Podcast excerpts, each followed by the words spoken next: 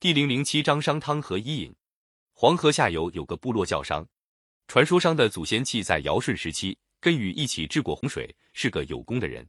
后来商部落因为畜牧业发展的快，到了夏朝末年，汤做了首领的时候，已经成为一个强大的部落了。夏王朝统治了大约四百多年，到了公元前十六世纪，夏朝最后的一个王夏桀在位。夏桀是个出名的暴君，他和奴隶主贵族残酷压迫人民。对奴隶镇压更重，夏桀还大兴土木，建造宫殿，过着荒淫奢侈的生活。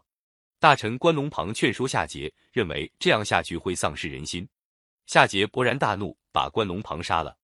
百姓恨透了夏桀，诅咒说：“这个太阳什么时候才会灭亡？我们宁愿跟你同归于尽。”商汤看到夏桀十分腐败，决心消灭夏朝。他表面上对桀服从，暗地里不断扩大自己的势力。那时候。部落的贵族都是迷信鬼神的，把祭祀天地祖宗看作最要紧的事。商部落附近有一个部落叫葛，那的首领葛伯不按时祭祀。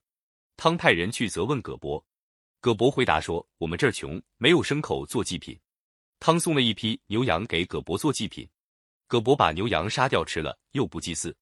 汤又派人去责问葛伯说：“我没有粮食，拿什么来祭呢？”汤又派人帮助葛伯耕田，还派一些老弱的人给耕作的人送酒送饭。不料在半路上，葛伯把那些酒饭都抢走，还杀了一个送饭的小孩。葛伯这样做激起了大家的公愤。汤抓住这件事，就出兵把葛先消灭了。接着又连续攻取了附近几个部落。商汤的势力渐渐发展了，但是并没引起昏庸的夏桀注意。商汤妻子带来的陪嫁奴隶中有一个名士伊尹。传说伊尹开始到商汤家的时候，做个厨师服侍商汤。后来商汤渐渐发现伊尹跟一般奴隶不一样，商汤和他交谈以后，才知道他是有心装扮做陪嫁奴隶来找汤的。伊尹向汤谈了许多治国的道理，汤马上把伊尹提拔做他的助手。商汤和伊尹商量讨伐夏桀的事。伊尹说：“现在夏桀还有力量，我们先不去朝贡，试探一下，看他怎么样。”商汤按照伊尹的计策。停止了对夏桀的进贡，夏桀果然大怒，命令九夷发兵攻打商汤。彝族还服从夏桀的指挥，赶快向夏桀请罪，恢复了进贡。过了一年，九夷中一些部落忍受不了夏朝的压榨勒索，逐渐叛离夏朝。汤和伊尹才决定大举进攻。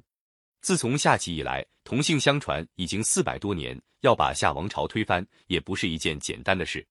汤和伊尹商量了一番。决定召集商军将士，由汤亲自向大家誓师。汤说：“我不是敢进行叛乱，实在是夏桀作恶多端，上帝的意志要我消灭他，我不敢不听从天命啊。”他接着又宣布了赏罚的纪律。商汤借上帝的意志来动员将士，再加上将士恨不得夏桀早早灭亡，因此作战非常勇敢。夏商两军在明条打了一仗，夏桀的军队被打败了。最后夏桀逃到南朝，汤追到那里。把节流放在南朝，一直到他死去，这样夏朝就被新建立的商朝代替了。历史上把商汤伐夏称为商汤革命，因为古代统治阶级把改朝换代说成是天命的变革，所以称为革命。这和现在所说的革命完全是两回事。